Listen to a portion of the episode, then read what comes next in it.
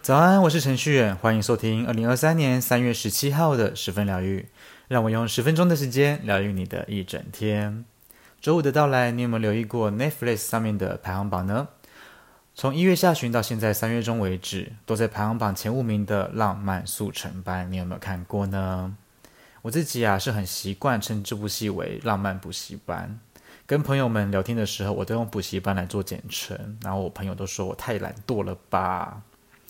我自己已经追完了这部戏剧了，整体而言我是非常的喜欢的，有轻松的成分，有感人的成分，有教育的成分跟悬疑的成分哦，没有错，就是悬疑的成分，让浪漫补习班呢一次又一次的登上韩国本土的热搜。其实自开播以来啊，浪漫速成班就争议不断，主要的原因在于五十岁的女主角全道嬿和即将满四十岁的郑敬浩相差了十一岁。网友们认为呢，两个人在画面上面比较没有 CP 感。好在开播不久之后，因为两个人的实力派演技，打消不少观众的质疑声浪。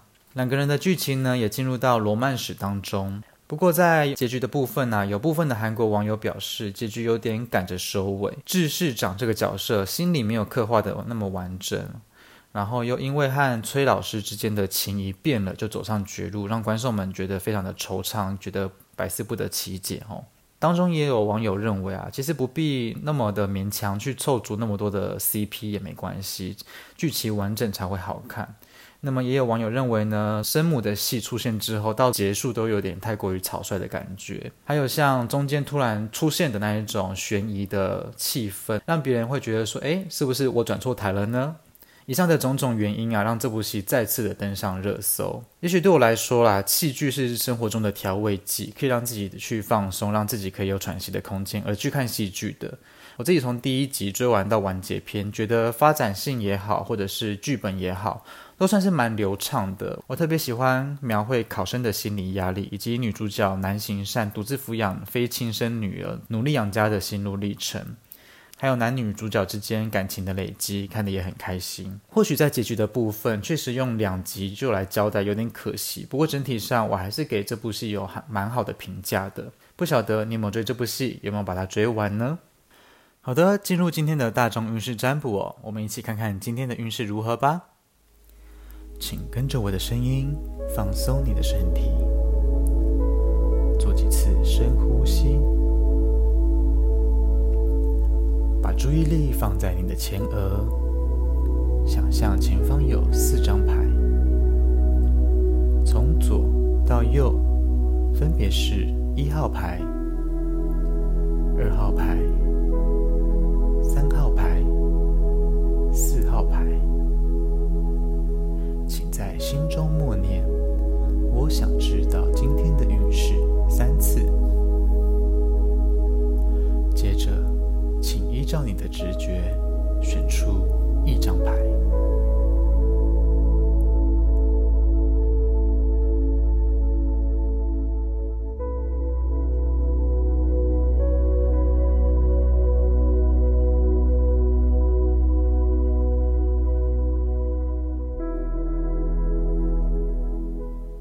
选择一号牌的朋友，抽到的是圣杯皇后的正位。一号牌的朋友，今天心情方面呢是蛮稳定的哦，而且第六感、直觉方面是挺准确的，是个可以凭感觉做事的一天哦，也有机会可以吸收到许多对自己有益处的资讯哦。相信一号牌的朋友平时的敏锐度是十足的，如果有什么像是灵感啊、创意啊一闪而过的话，可以趁机赶快把它记下来，那些对你之后都是有帮助的哦。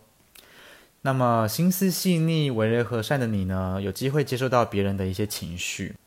如果有做摆渡人的机会，秉持着助人为快乐之本的话，他们有一天呢，会用不同的形式来回报给你哦。好，接下来呢是二号牌，二号牌的朋友抽到的是圣杯三的正位。二号牌的朋友今天适合来一场聚会，和朋友、同事来一场凝聚的交流。如果没有安排的话，可以由你来做那个邀请者，大家也会感到很开心哦。二号牌的朋友，目前在工作方面啊，人际方面是挺满意的，因为大家的默契好，工作起来效率也高，而且过去的你很努力啊，该认真的时候认真，该上紧发条的时候没有松懈，所以有机会迎来胜利的果实哦。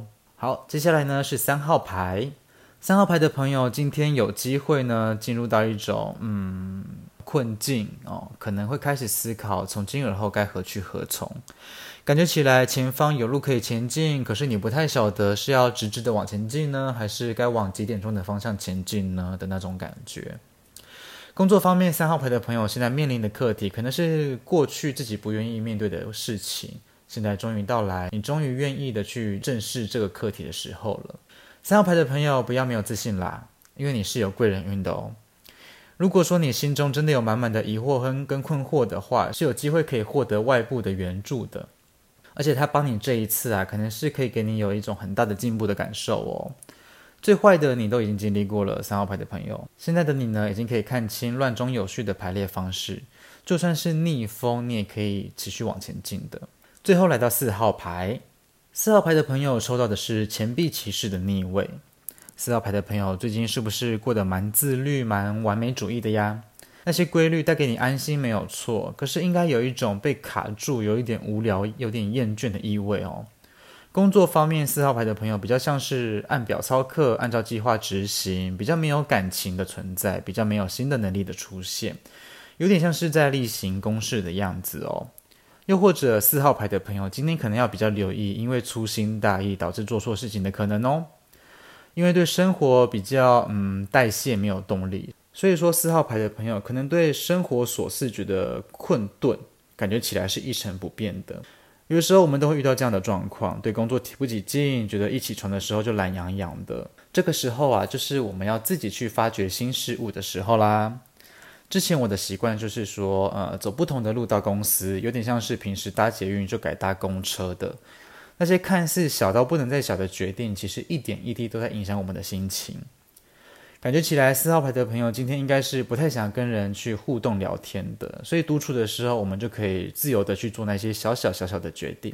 因为你做出的小决定，影响到的只有你自己而已，不必对谁去负责任，只要为自己的开心去做负责就好了。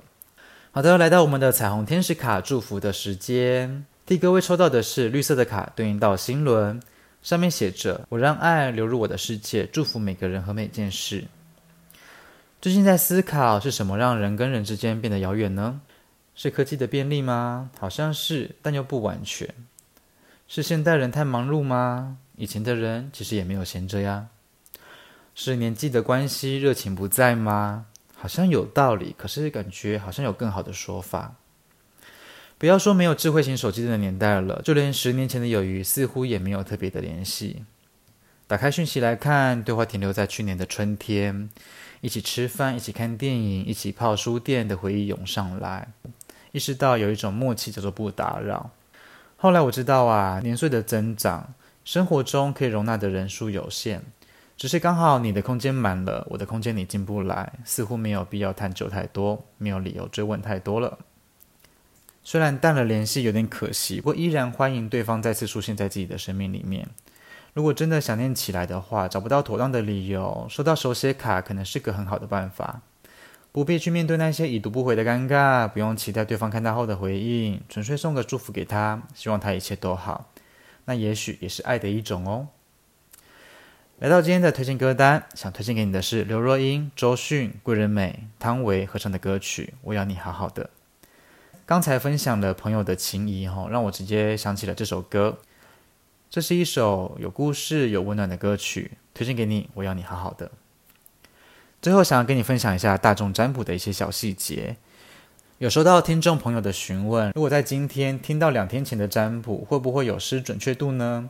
其实是不会的。你当下听到的占卜，就是对应到你的现在。所以说，你如果听完今天的内容，再听前面的集数的话，一样是可以参考的，套用到自己的身上的。希望这些内容可以帮助到你哦。好喽，今天的十分疗愈就到这边。如果你也喜欢今天的内容，欢迎分享给亲朋好友。你可以到 Podcast 留言板留言告诉我，你可以到 Facebook、IG 搜寻程序员就可以找到我。邀请你来追踪我，跟我分享生活中的一切。十分疗愈，我们明天见，拜拜。